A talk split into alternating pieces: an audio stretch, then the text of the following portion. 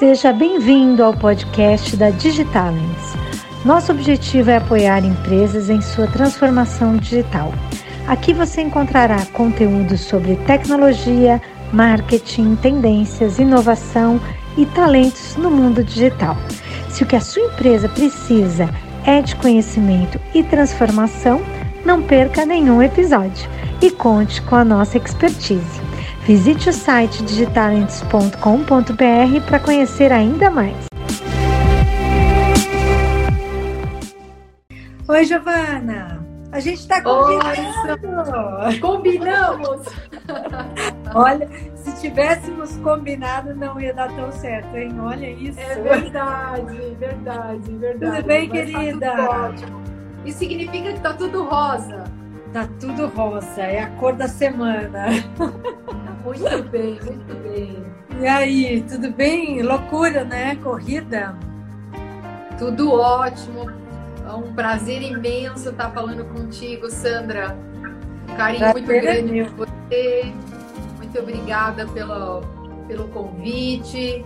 Espero poder atender você e a sua plateia aí de forma a contentar todo mundo. Imagina, eu que agradeço aí com você ter aceito, porque você está com uma agenda que eu sei que é louca também, super corrida. Então, obrigada por ter arrumado um tempinho aí para a gente poder conversar. Vai ser um prazer para a gente, com certeza. E antes de mais nada, eu queria saber se está tudo bem, está saudável, a família está bem, está tudo bem? Graças a Deus, tudo em ordem, tudo seguindo, mas que, que desafio imenso nosso, não? Nossa, nem me fale, né? Olha, fora o aspecto que é aspecto de saúde mesmo, que é o que mais preocupa a gente, mas veio uma avalanche de tudo, né? Porque a humanidade tá, tá assim, sem saber para onde ir, a gente com, com tantos reflexos, né? Financeiros, sociais, ambientais todo mundo. Então a população está muito sensível, né, Sandra? Tá. É, eu acho que a gente está passando por uma reinvenção total e completa, né? Não dá para a gente. Uhum. Eu falo que essa história de falar de novo normal já nem, nem existe, porque eu falo, como é que a gente pode falar de novo normal se a gente está vivendo uma coisa que, que não é, é tudo é tudo diferente e o normal requer uma norma, né? Uma normalidade. Então não tem norma, não tem normalidade. A gente está vivendo uma coisa não. Completamente. Aqui a única coisa que não tem é normal, né? A única coisa né? que não tá é normal. Eu falo que é o novo anormal, né? Bom, gente, deixa eu apresentar para vocês a querida Giovana Donella. Ela tem um currículo bárbaro, assim, ela é colega também de, de lecionar, também já foi executiva de empresas nacionais, multinacionais, aí ela fundou a empresa Donnelly Partners, né, e, e atua uhum. diretamente nessa frente voltada para conselho, sucessão familiar, é uma frente muito interessante. Ela tem é, pós-graduação pela Poli, é danada, né? A sua formação é muito diferenciada, assim, eu acho bárbaro, né? Obrigada. Porque mostra, mostra que realmente nada vem assim por acaso, né? Você, óbvio, ah, não. trilhou, trilhou Muita uma luta carreira, sempre, né? Trilhou uma carreira fantástica. Então não dá pra gente falar assim que ah, é porque ela é bonita, né? Não é bem assim, não. Ela tem dois livros, são dois, né? Dois. São três. Três. Mulheres Inspiradoras, a nova gestão na era do conhecimento e também coordenou Jovens Empreendedores, né? Isso, três isso, livros. Isso, Bárbara, parabéns, não é mole escrever livro, não. A gente sabe que não é mole. Não, não é. Deve estar tá saindo um quarto aí, logo, logo. Ah, é, olha que legal, vai contar é. pra gente em primeira mão. Logo, logo tá saindo um quarto aí. Mas é mais mesmo? ligado mesmo à questão da governança e tal, né? Então, ah, que bom. É, a Giovana dá aula na Sampol, né? A mesma escola que eu dou aula, que também tem muito carinho pela escola, Sampol, Escola de Negócios. No IBGC também, né? Você dá aula se não, não, não, eu me formei no IBGC, lá não, não dou aula. Ah, legal. E aí eu convidei a Giovana para a gente conversar um pouquinho sobre justamente essa questão né, de conselho de administração das empresas. E aí, uh, antes de mais nada, eu vou pedir para ela explicar um pouquinho para a gente, né? O que, que é e por que, que se forma e como que se forma um conselho administrativo das empresas. Então vamos começar pelo básico, né, Giovana? Ah, vamos sim, Sandra. Primeiro, de novo, agradeço pelo convite esse seu público seleto maravilhoso aí que vai nos ouvir. E a questão dos conselhos, dentro de um, de um sistema de governança, o, o, que hoje a gente está. Hoje as pessoas estão entendendo muito mais o que é uma governança corporativa. Então, eu só vou dar uma pequena introdução do que é fazer governança. Né? Governança é um sistema no qual a gente sempre é, une todas as partes da companhia, né? Os conselhos, os acionistas e todas as partes interessadas e montamos um sistema de forma que a gente consiga monitorar, incentivar e fazer as estratégias da empresa para que ela chegue aos resultados que ela tem que chegar e dê o equilíbrio que ela tem que ter. Então, quando a gente fala sistema, é uma série de componentes que vão trabalhando juntos para todo o sistema funcionar. E um desses órgãos que tem que funcionar muito bem dentro da governança é o conselho de administração. Então, de uma forma muito metafórica, é como se nós tivéssemos um, um, monte de órgãozinhos funcionando, como o corpo mesmo, sabe? Sim. Um monte de órgãos funcionando, cada um deles fazendo e tendo uma missão e quando todos eles em conjunto estão trabalhando, o corpo fica bem. Sim. Né? Então, o, o, o, conselho ele é um dos órgãos do sistema de governança e ele é um dos órgãos principais, aquele que a gente sempre diz que é o guardião da companhia. Ah, o conselho de administração é aquele que é responsável por toda a estratégia e o monitoramento da companhia. É o conselho de administração que dá o tom de como essa empresa vai se dirigir estrategicamente falando, né? Curto, médio e longo prazo. E esse conselho é um, é um, um fórum onde nós temos vários conselheiros que se reúnem pelo menos uma vez por mês para que eles possam montar estratégias da companhia. E como que é esse fórum, né?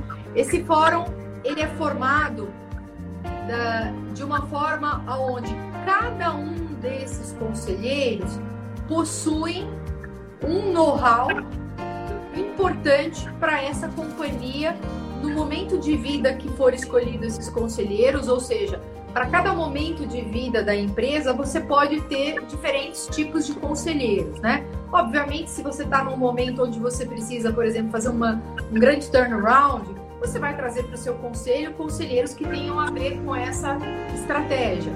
Onde você tem, por exemplo, um momento onde você está fazendo uma startup e você quer fazer uma expansão enorme. Então, é óbvio que você vai ter é, conselheiros que tenham a ver com esse papel da expansão.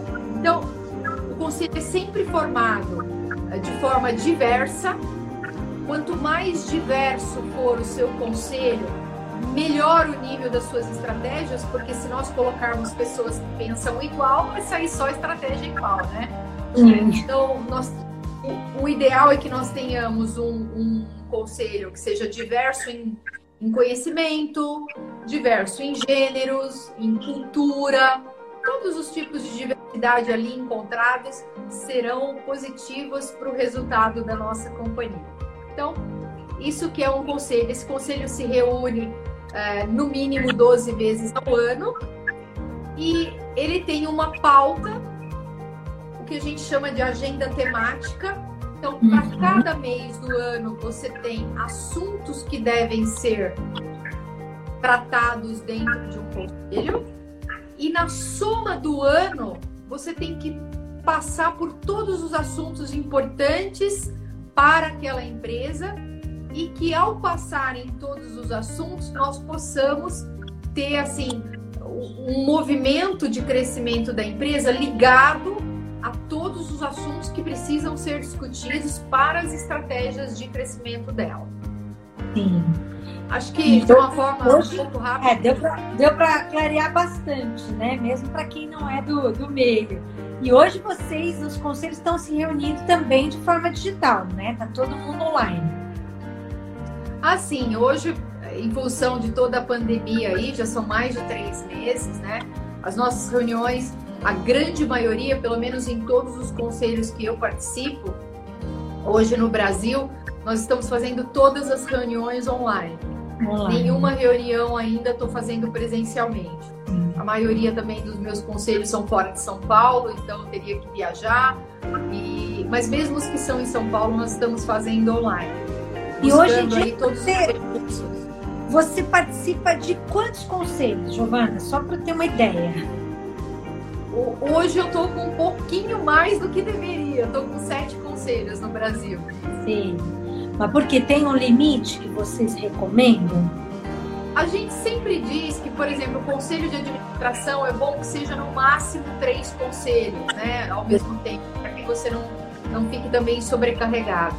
Eu acabo que estou em sete conselhos porque já estou em vários anos, conheço bem algumas das empresas e, e a maioria também são, são conselhos consultivos, então não me demanda também tanto tempo como você precisa ter um conselho de administração, mas Sim. hoje eu estou em sete conselhos. Né? Sete conselhos consultivos. É, eu tenho conselhos na área de varejo, que é a Picadilly, por exemplo, que são ah. sapatos femininos. Tenho conselho na área da saúde, oncologia, que é o Centro Oncológico de Niterói, que fica Rio de Janeiro. Tenho conselho na área de educação, que fica em Brasília, que é o Leonardo da Vinci. Tenho conselhos na área de engenharia, ideal, no Mato Grosso. Tenho conselhos na área de agrobusiness, que é o CBM, em Campo também em Mato Grosso. Sou presidente do conselho de uma empresa de comunicação, que é a Verbo Comunicação, que fica em Sorocaba. Então, nós temos aí uma, um, um número de, de conselhos bem diversos em vários segmentos vários assuntos que me atraem, que eu gosto muito. Então, um dia você está sentado falando num assunto, outro dia em outro completamente diferente, é muito bom. É bom, né? Não tem rotina. Eu também sou assim, não. agora.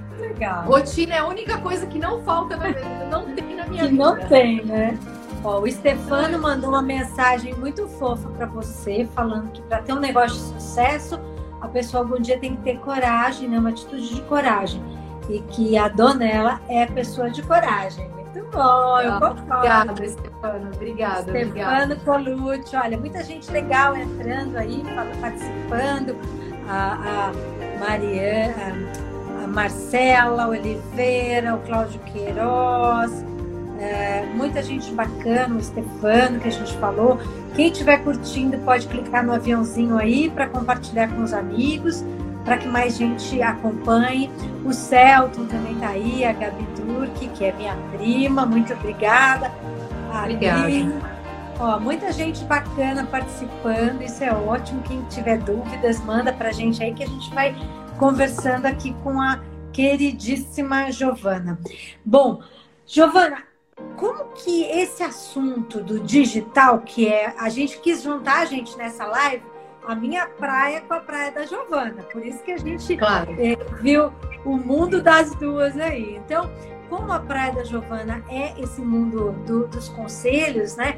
E a minha praia digital, a gente falou, bom, a gente tem que ver como que a gente junta isso, porque a gente queria muito fazer uma live juntas. E então eu queria que você contasse para a gente um pouco mais como é que, além das reuniões estarem sendo feitas né, do, do, em formato digital nos conselhos, como é que esse tema né, do digital, da transformação digital, é, entrou na, na, na, pauta né, dos conselhos? E como é que ele estava assim, sendo tratado antes da pandemia e agora durante a pandemia? Eu queria que você contasse um pouco uh, a, a importância que esse tema ganhou. Tá bom. Bom, Sandra, na verdade, a, a, a inovação e toda a transformação digital já há um bom tempo é, tem sido o nosso, um assunto bastante relevante na nossa pauta dos conselhos.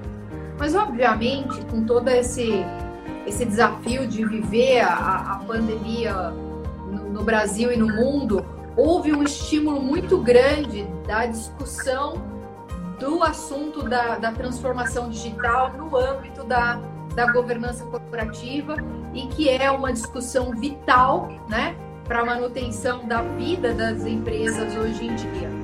O que nós levaríamos cinco anos, quatro anos para produzir em termos de transformação digital, hoje nós estamos tendo que fazer em três, quatro, cinco meses. Então, uma, a, a velocidade né, crescente nessas mudanças que nós estamos enfrentando e nas mudanças tecnológicas e até de comportamento do consumidor, é, nos solicita, né?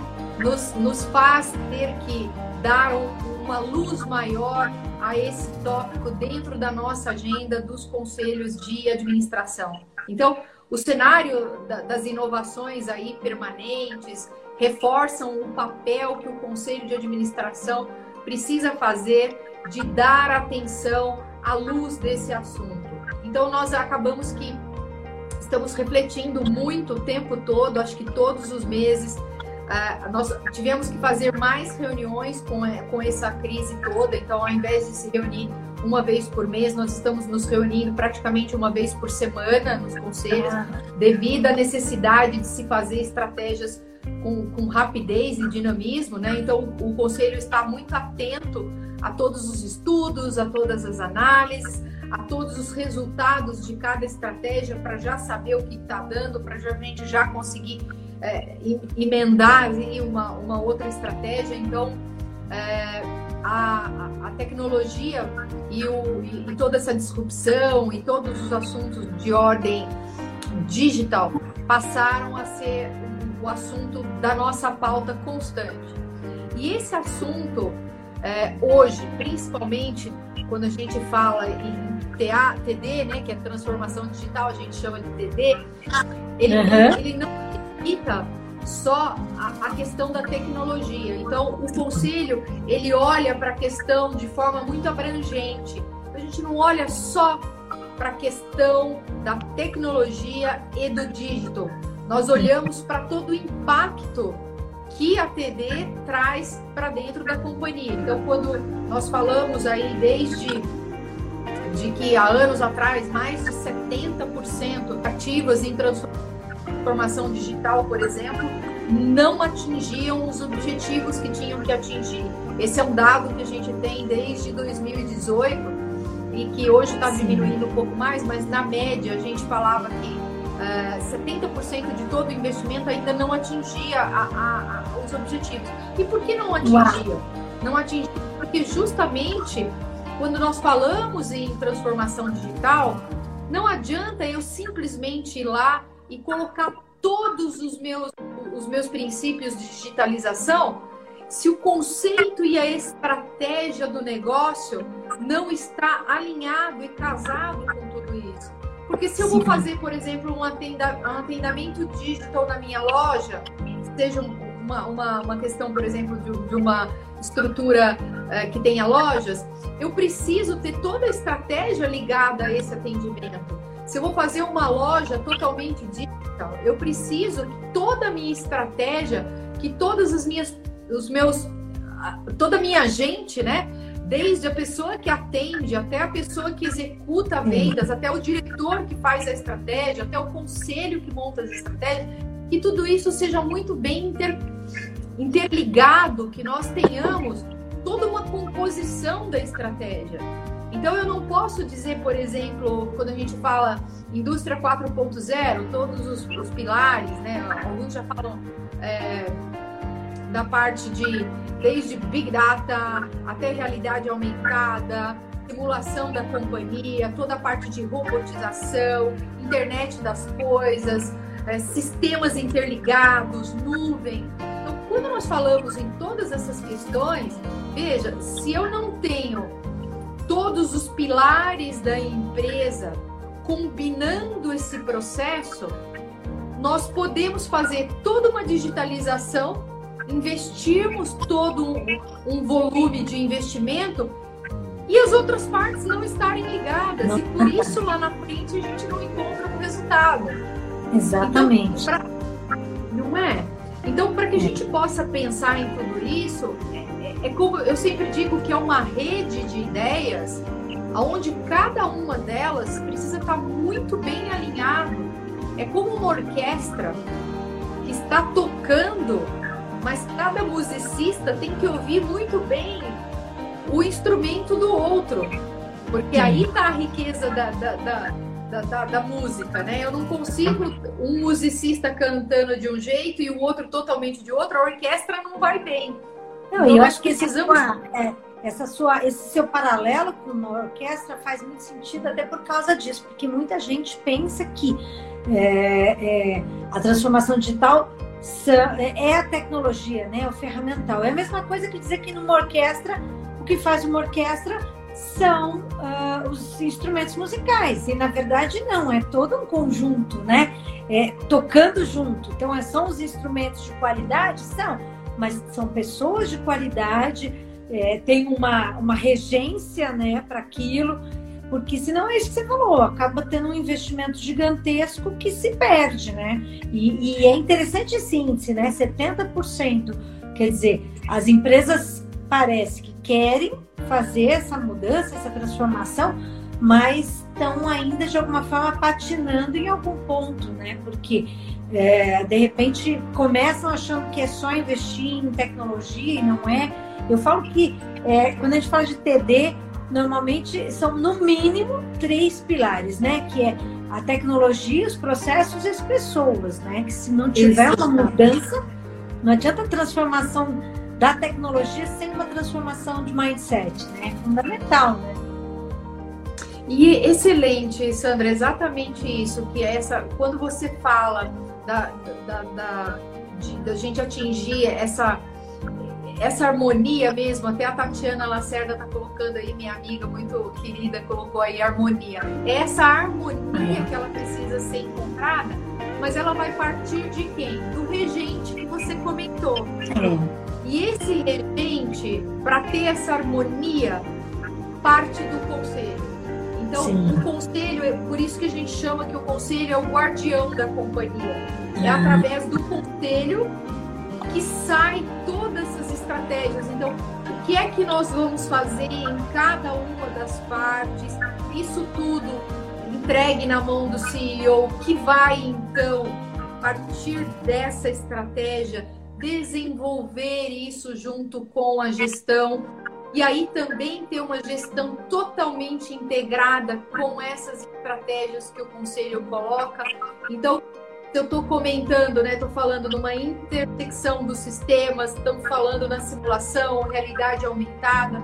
Não adianta o conselho pegar todas essas estratégias, entregar e também não saber ler o que a gestão tem executado. Não, não perguntar, não questionar para a gestão, saber fazer boas perguntas é sempre o que define um bom conselho, né? Então, hum. é muito importante que o conselho tenha muito bem a noção do que é que ele tem que indagar para o CEO e para essa gestão, do que temos, do que não temos, do que precisamos, do que somos capazes de fazer, porque eu sempre digo que a musculatura da companhia tem que estar alinhada com a estratégia, né, Sandra? Então Sim. não adianta o conselho também querer implementar uma estrutura, sendo que eu não tenho capacidade para atender. Exatamente. Então aí a questão dos, do conselheiro, dos conselheiros e do conselho estar muito bem alinhado a também a todos os assuntos, porque eu não posso fazer estratégia de TD se eu não entendo que, que é a TD. Exato, isso demanda hoje, faz a gente então refletir sobre o quanto as lideranças estão ou não estão preparadas para falar de transformação digital, né? Porque se você está falando ali com a alta cúpula da empresa e a, as pessoas que fazem parte dessa alta cúpula não estão, ou por falta de interesse, ou por falta de, de sabe-se lá, não estão alinhadas né, com a importância desse tema, como é que elas vão trazer isso para o debate? Né? Me, me, conta um pouquinho, como é que isso é, você presencia isso nesses conselhos que você tem participado? Assim, você percebe esse descompasso entre as lideranças? Muitas vezes, hum. é, a própria liderança também não tem o total do conhecimento. Sim. Aí a habilidade do próprio conselho em perceber o que, que precisa ser implementado, inclusive de conhecimento nessa gestão, para que essa gestão consiga executar. Então, Sim. eu sempre digo que a, a, transformação digital ela tem vários, vários é, jeitos de se acontecer. Muitas vezes pode vir de cima para baixo, mas também pode ser salientada de baixo para cima. Eu sempre digo que aquilo que os CEOs percebam, né, que também não está vindo de cima, que ele possa catalisar o processo de baixo para cima. E aí sempre esse conjunto positivo de fazer acontecer essa transformação para aquilo que for o melhor da companhia naquele momento. Agora, a gestão muito bem alinhada à estratégia, Sandra, é o que vai definir muito fortemente aquilo que vai dar de sucesso no resultado da TD, né? Do, do, resultado dessa operação. E aí a gente vê a importância do, do, da gestão pegar essas estratégias e ter a capacidade de implementá-las também de forma efetiva. E após essa implementação, a capacidade que o conselho tem de monitorar esse processo. Porque quando existe um conselho, é sempre um movimento assim. O conselho manda estratégia para a gestão, a gestão pega essa estratégia, cria um plano efetivo para implementar, manda de novo para o conselho aprovar, o conselho olha esse plano e fala: ok, o plano hum. está ok, pode executar. Ou então, não, não está ok, precisamos rever isso, aquilo, aquilo outro.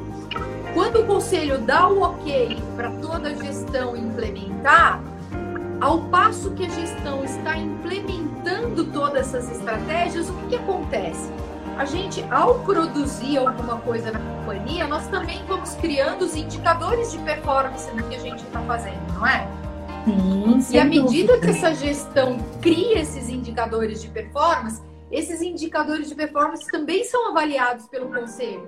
Sim. Então vira vira uma, um sistema onde o tempo todo o conselho está mandando estratégia e está monitorando o que vem, está mandando estratégia e monitorando o que vem. E aí a habilidade de monitorar e ver se o que está sendo executado é aquilo que realmente o conselho quer que seja efetivo. E qual que é o maior desafio na sua percepção, Giovana, dentro desse processo, que é um processo circular, né? É, onde é que está o principal desafio é, é, que você observa hoje?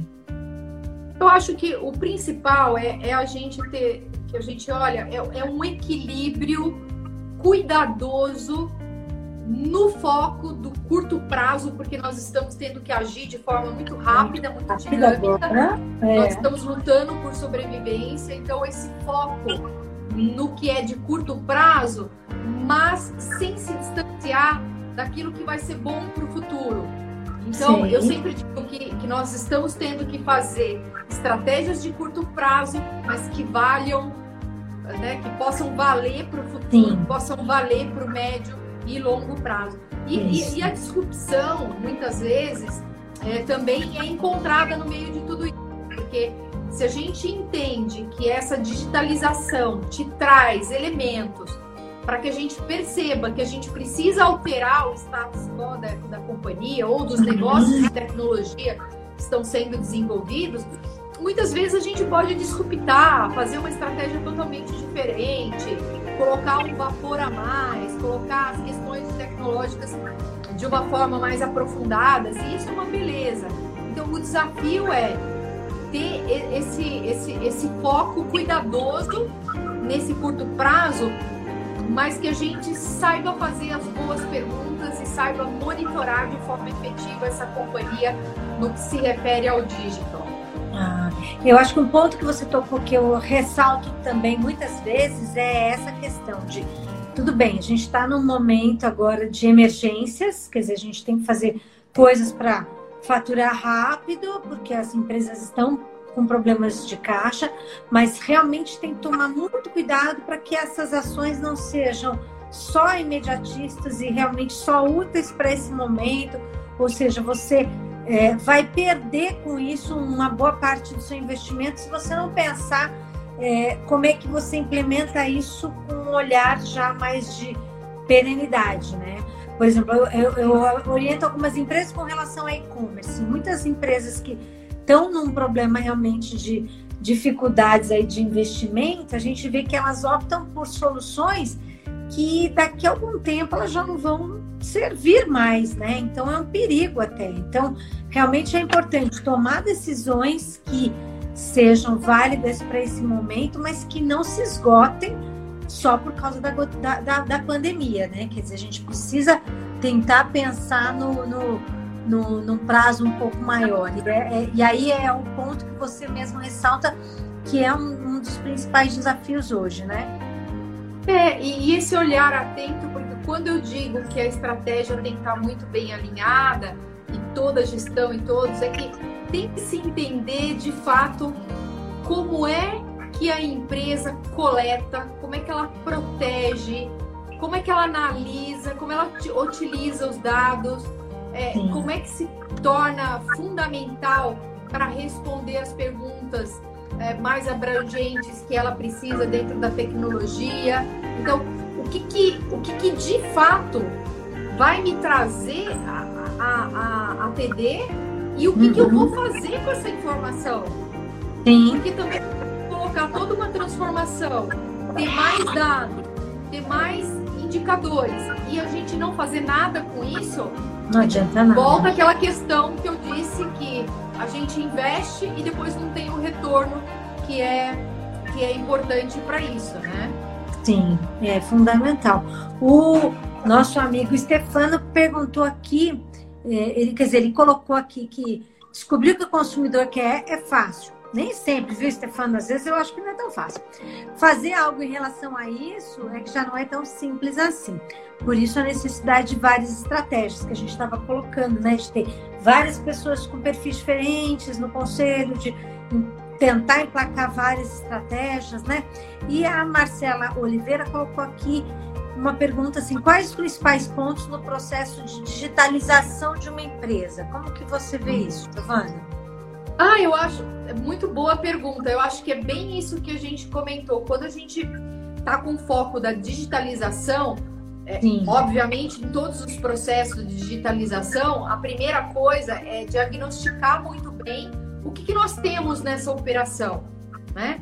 O que, que a gente pode é, ter dentro dessa operação que nos produza a digitalização do processo de forma a trazer na, no, no resultado final um comportamento digital em toda a cadeia. Então, a uhum. primeira coisa, entender o que, que a empresa tem. Segundo, delinear uma boa estratégia de implementação para todo esse processo de digitalização. Porque quando a gente fala em, em digitalizar, eu estou falando desde fazer um pedido de forma digital uhum. até uma, uma entrega eficiente, porque senão, né? Então, eu estou falando é, de fazer uma venda de forma digital, estou falando de ter uma comunicação digital, um pagamento digital, um produto que tenha informação. Então, a própria produção, né? Passar a ser mais digital, né?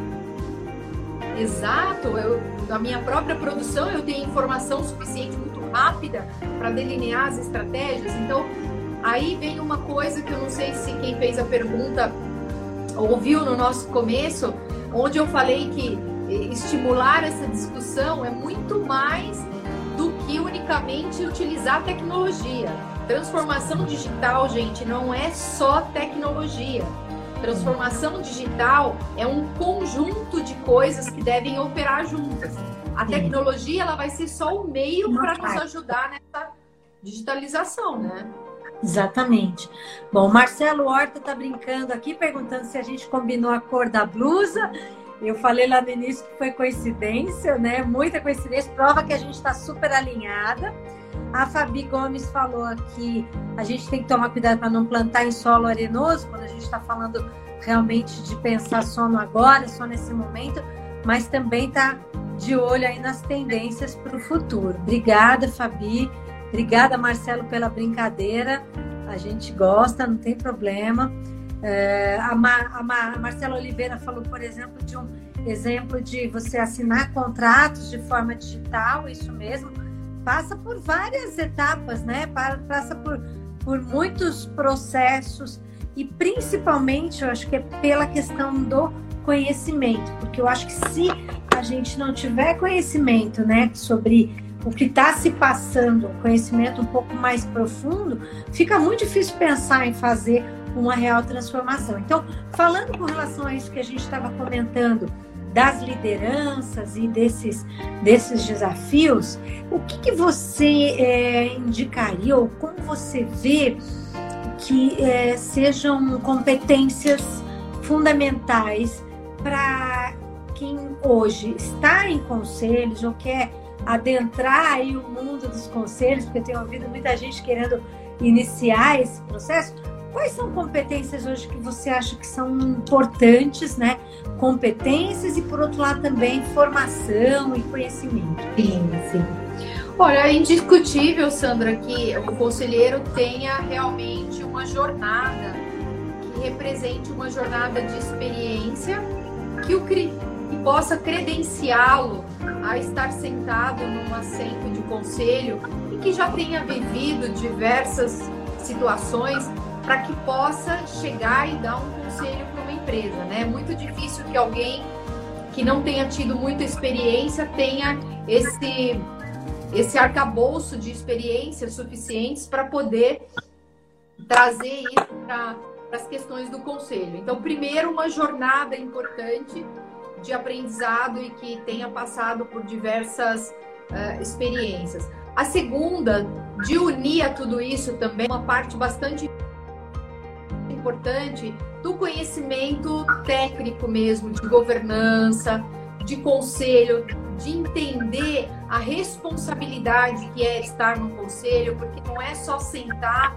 e falar, olha, é um grupo que está conversando e está fazendo estratégia. Não, é um grupo que responde pela companhia, responde uhum. inclusive pelos seus bens pessoais.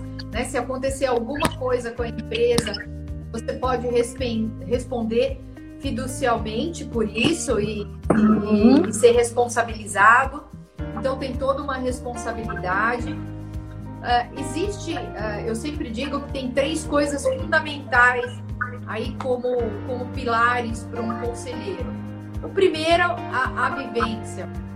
A segunda, que é uh, a reputação, né? O que ele produziu ao longo da vida dele a imagem Sim. e reputação desse conselheiro, que é importantíssima. E terceiro, que é o tempo suficiente para que ele possa fortalecer uh, esse conhecimento que ele vai precisar agregar para essa empresa. Eu sempre digo que o conselheiro ele não precisa necessariamente entender do negócio da empresa em questão, mas ele precisa entender de negócios, né? De então, negócio. eu, por exemplo, estou em conselho de oncologia, estou em conselho de saúde, estou em conselho de, de, de, educação, mas tem uma coisa em comum a todos esses negócios, que é o negócio. Então, entender São negócios. negócio é importante. E a gestão, né, Sandra? É, já ter sentado nas cadeiras, já, já ter entendido as dores dessas cadeiras, vai Sim. te dar um bom, um bom conhecimento para você poder dizer, olha, já fiz isso na vida, não deu certo, isso aqui é uma grande possibilidade que dê. Nós temos hoje no Brasil vários é, cursos de conselheiros muito bons, com alto nível é, de, de, de, qualidade. Né? Temos cursos no IBGC, temos, temos curso na Sampol, inclusive que eu dou aula lá na Sampol para mulheres conselheiras que serão, queiram ser conselheiras pode ter aula conosco, tem curso na Fundação Dom Cabral. Todos esses cursos que a gente conhece no Brasil podem dar para esse futuro conselheiro aí a possibilidade de se aprofundar um pouco mais nas questões do que ele deve representar no papel de conselheiro e também ajudá-lo a perceber se de fato é isso que ele quer, né? Se é. ele está preparado para isso e se, se tem vontade de se preparar e como se preparar ao longo do tempo. Muito legal. Bom, A gente ganhou os elogios aqui pelos nossos looks. Obrigada, Igor, dizendo que a gente arrasou nos looks. A Dina muito falou duas mulheres lindas e inteligentes, muito obrigada. E o Igor disse que a gente também arrasou na abordagem aí do tema. Muito obrigada, gente. O China Basquete, o seu nome dele, é, perguntou se as empresas vão se preocupar mais com o social a partir de agora. É, o que, que você acha, Giovana? Já está também essa parte do social? Não é o tema central da nossa live, mas a gente aborda, não tem problema. Conta como é que está isso. É, é, na verdade, é, há um bom tempo já que essa questão é super importante dentro dos conselhos, mas hoje ela é praticamente vital. Assim como a digitalização é um assunto vital nas nossas agendas temáticas, a parte social também. E eu digo mais, não só a parte social, mas ambiental também. Os grandes focos que nós temos hoje ISD, né, no, no, no conselho, é, que é a parte de governança social e ambiental. E isso é um, um, tripé extremamente importante, que é o que a gente sempre diz que é, essa interligação de tudo que é sociedade, pessoas, ambiente e financeiro, né? Porque tem que ter resultado em tudo isso. Então, o, o, financeiro, social e ambiental essa intersecção de um equilíbrio entre os três é o que vai chamar a atenção e vai ser definitivamente a imagem e reputação dessa companhia. Porque veja, Sandra, a partir do momento que nós tivemos esse desafio da, da pandemia, acho que um legado muito importante que o show é esse distanciamento uh, das questões de diferenças sociais, né? Pessoas pobres cada vez mais pobres, pessoas ricas cada vez mais ricas e um distanciamento absurdo. Então, as empresas elas têm um papel gigantesco de responsabilidade em nas suas estratégias de operação poder absorver de forma efetiva a sociedade. E digo mais, é, cada vez mais nós vamos ter que pensar regionalmente.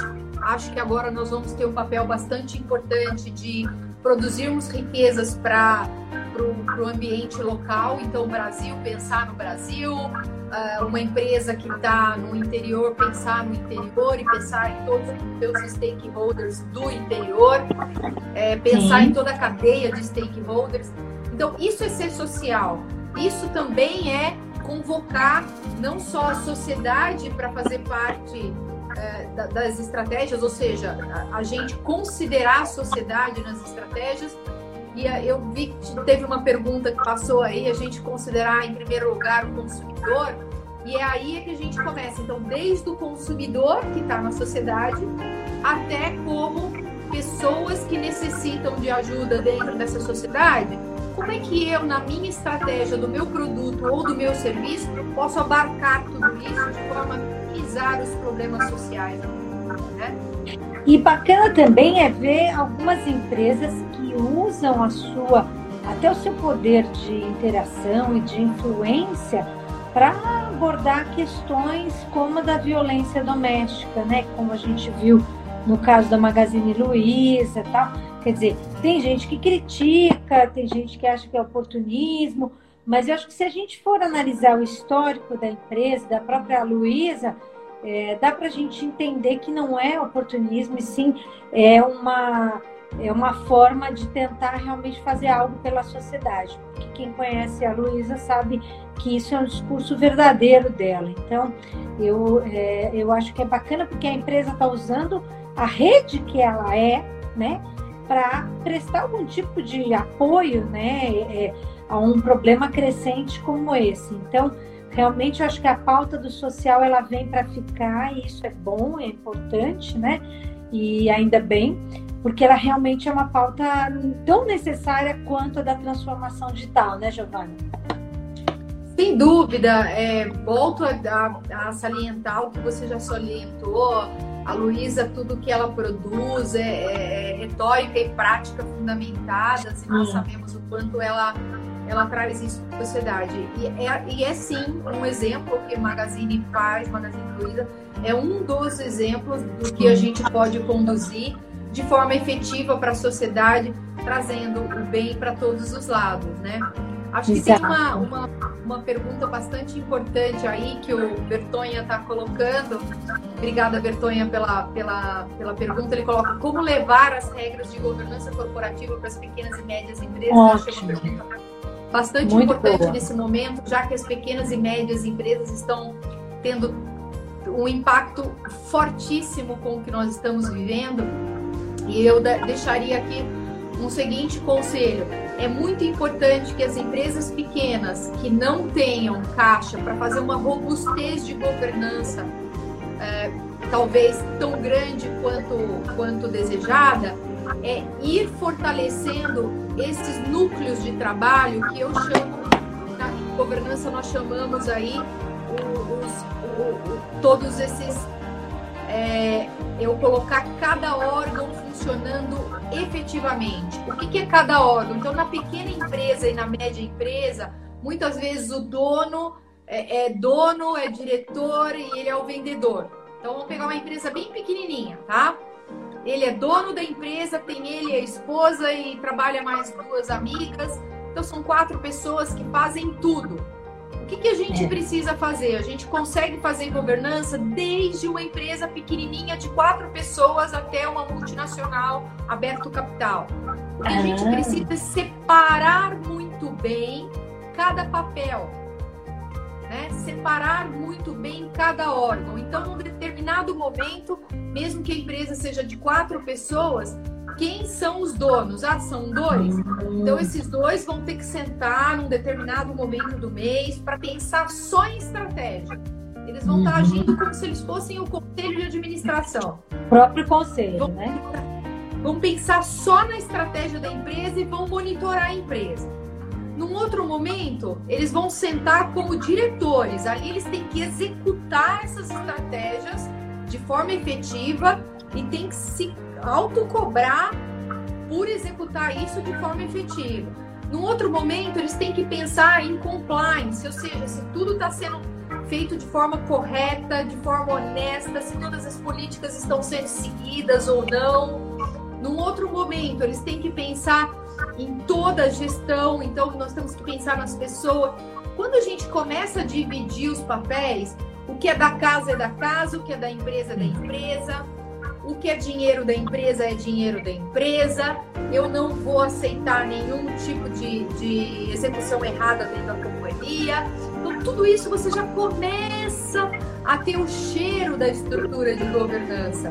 Sim. E aí, à medida que essa empresa vai crescendo, você vai crescendo e vai aumentando esse processo, né? Então, todo, toda essa linha de atuação, que é o que a gente chama de sistema, todo esse sistema de governança, ele vai aumentando e a gente, Uhum. órgão dele, esse naquilo que ele é. Então, hoje nós temos, por exemplo, dentro do IBGC, nós temos vários cadernos de governança. Vocês podem entrar dentro do site do IBGC É. e baixar esses cadernos gratuitamente. Nós temos mais de 19 cadernos de governança. Então vocês podem aprender com isso, se tiver alguma dúvida, né? Fazer fóruns de, de governança para discutir assuntos. Temos vários na internet, várias lives que a gente faz, né, Sandra, para aprender um pouco. Sim. Então, Pra cada vez Compartilhar um pouquinho, mais, né? Isso, Muito cada vez bom. estudando mais os cadernos, estudando mais sobre o assunto, pode ir implementando um pouquinho a cada momento da empresa e aos poucos, quando vocês eh, podem ver, vocês vão ter um processo que, que está sendo efetivo. Bacana essas suas dicas, porque muita gente deve ter essa dúvida, né? Se conselho é só para empresas grandes e tal. Ó, tem um fã-clube da Giovana aqui, merecidíssimo. Ó, parabéns a vocês pela abordagem. A Giovana é uma grande mestre que eu tive, do Adolfo. A Dina falando que você é demais, sou sua fã, eu também estou. Ah, também sou Oh. fã sua, Dina, minha querida, Que linda. super querida, Ó. uma empresária fantástica. Ó, o Michel, parabéns, Sandra e Giovana, pela escolha do tema extrema- extremamente atual e pela alta competência. Obrigada, Cris, que entrou aí, Rosana, Edu Adas, querido amigo. Olha, gente, é, dá pra gente ficar conversando aqui horas e horas e mais horas, né? Porque é, é uma troca super super boa, né? A participação de vocês está sendo ótima e, e, e, só agrega, né? Eu acho que quando a gente para o nosso dia, né? o Índio falou que é meu fã, obrigada, querido. É, é, é interessante porque assim, a gente, eu estava numa live hoje às 5 da tarde, né? Do pessoal cientista de vendas, né? E aí uma, uma pessoa comentou, ah, mas dá muito trabalho ter que administrar isso, isso, isso das redes sociais e um monte de coisa. Eu falei, realmente, quem disse que ia ser fácil, né? E aí, a, a, a, pra gente aqui também cabe, porque olha só, a gente está aqui, são sete, quase sete e meia, e a gente está deixando de estar com as nossas famílias para fazer uma live, para estar tá trocando com as pessoas. Então, é, é, não é fácil também, mas a gente sabe o quanto isso é importante. Então, eu vou mandar uma última perguntinha porque eu sei que você dá aula lá na Sampo, né, na nossa escola querida, e eu queria entender o seguinte: por que que tem aumentado, Giovana, a procura por é, mulheres nos conselhos? É, as, é, a questão da, da, diversidade de gêneros nos conselhos tem sido uma pauta bastante importante. É, obviamente, a procura se dá justamente porque o retorno é muito positivo e não é positivo e não dá mais dinheiro só porque é mulher, mas é porque a conjunção da mulher com o homem dentro do conselho de administração dá essa característica da diversidade, né, Sandra? Então, assim, efetivamente, os homens, eles têm alguns olhares bastante peculiares e as mulheres também alguns olhares muito peculiares. Quando uhum. nós unimos esses olhares, as possibilidades de nós termos estratégias melhores, muito mais bem fundamentadas, muito mais bem operacionalizadas, é muito maior e por isso que se dá retorno muito mais positivo. Então, só para você ter uma ideia, se nós compararmos hoje empresas que têm mulheres nos conselhos e empresas que não têm mulheres nos conselhos, as empresas que têm mulheres nos conselhos chegam a dar resultados até de vendas 40% a mais, retorno para o investidor 23% a mais. E tem números aí bastante grandes que as pesquisas dizem por si só, não preciso eu estar falando. Mas uh, a importância é tão grande, Sandra, que hoje vários bancos de investimentos, private equities, investidores nacionais e internacionais, eles já estão colocando nas suas medidas de, de exigência para investimentos a, a, exigência que os conselhos tenham pelo menos uma ou duas mulheres nos seus conselhos. Então, se o banco vai emprestar dinheiro, ele já quer saber se tem mulher no conselho ou não. Que se o investidor vai comprar a empresa, ele quer saber, escuta, mas essa empresa tem mulher no conselho ou não tem? Pra, porque já sabe que dá resultado e já sabe que isso é importante para o crescimento da companhia. Né? O é, Stefano está falando que as mulheres estão dominando tudo, que são competentes e que têm visão. Sim, somos muito competentes, mas a gente precisa estar junto com os homens. Então, não é só mulheres sozinhas também, porque se a gente também formatar um conselho só de mulheres, também não, vai ter também Exato. o resultado é. que tem que estar. Então eu é, sempre exatamente. tem que ter. Então eu sempre chamo muita atenção que a diversidade é que é importante.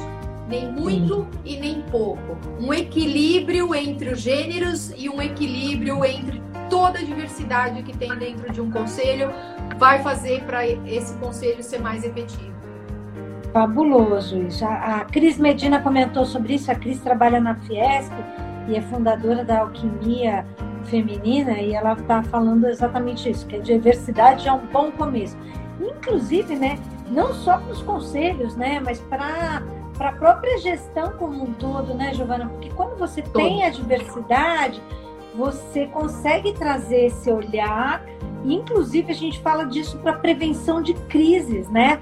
Porque uhum. quando a gente traz esse olhar de maior diversidade, a empresa ela é, começa a se preocupar de uma forma diferente com a própria comunicação dela, né? Trazendo um pouco mais para a minha área, que é a área de marketing, de comunicação. A, a, empresa que trabalha melhor com essa coisa da diversidade, ela acaba até prevenindo crises, porque muitas vezes você, por não ter diversidade dentro da própria companhia, você acaba deixando passar uma comunicação que é preconceituosa, ela é machista. Então, realmente a diversidade é fundamental e que bom que ela está chegando também né, nos conselhos. Por isso que o curso da, da Sampo é um curso para mulheres. Então, isso é muito legal, né? Porque a gente vê a importância que isso está tomando. Mas não é preconceito, os meninos podem fazer cursos também, né? A gente já falou aqui, tem cursos no IBGC, tem curso na Fundação Dom Cabral, né? Então, quem tiver interesse em adentrar esse universo, tá, tá, tem bastante opção, né? O que, que o índio está falando aqui, desculpe, discordo, teremos que ter 20% de tal, 30% de outro, é isso?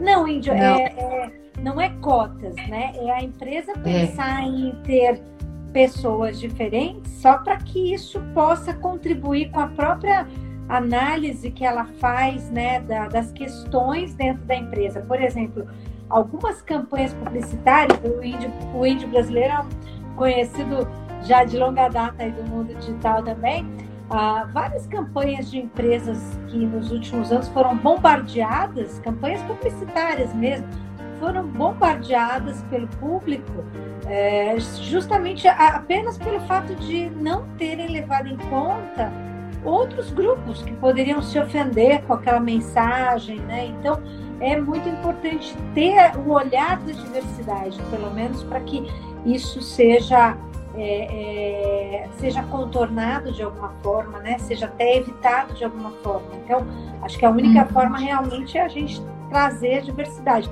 é, independente da discussão de cotas ou não cotas, né? É, é, a questão de realmente você trazer esse olhar, trazer essa preocupação para dentro da empresa, né? E os conselhos têm que ter essa, é, essa mu, uh, uh, multiplicidade de visões, né? Bacana. Sem dúvida. Sem dúvida. Bom, é, Giovana, vamos... Oi, desculpa, fala. Ele colocou, mas explica. Explicar é só dar um exemplo básico. Se eu colocar 10 CFOs dentro do conselho, só vão pensar em dinheiro. Então a gente tem que ter uma diversidade de, de conhecimento, de, de, de gênero, de tudo que trouxer contraponto para que a gente consiga analisar todos os pontos e aí saem as boas estratégias. Exatamente. A Cris está colocando aí que é importante ter múltiplas competências, competências né? múltiplos olhares, né? Isso é fundamental. Bom, gente, a gente está chegando nos minutinhos finais, então eu vou pedir a gentileza aí da Giovana compartilhar com vocês uh, qual o melhor canal para quem quiser conversar com ela, porque é óbvio que a, a, a conversa não acaba aqui, né? Como a gente falou, a gente poderia continuar muito tempo, mas a gente também não quer cansar vocês. Então, Giovana, compartilha com a galera qual seria o melhor canal para conectar com você, para eles continuarem a conversa, se for o caso? Tá, eu tô sempre dentro do, do, das redes sociais, então meu Instagram, Giovana Donella, meu LinkedIn, que eu utilizo bastante, Giovana Donella, G-E-O-V-A-N-A, Giovana, e o Facebook eu também tenho, e o meu site da minha empresa, que é o Donella Partners, mas o site é donella2ls.com.br. Então, estou sempre na, nas redes sociais, pode me achar dentro do site, pode me achar nas redes. Estamos sempre aí fazendo as lives e tentando levar um pouco mais de governança corporativa para todo o Brasil aí e o mundo, para que a gente possa disseminar de forma efetiva esse trabalho. Obrigada, Giovana, pela pela aula que você trouxe, né, por compartilhar com a gente esse conhecimento. Obrigada pelo seu tempo.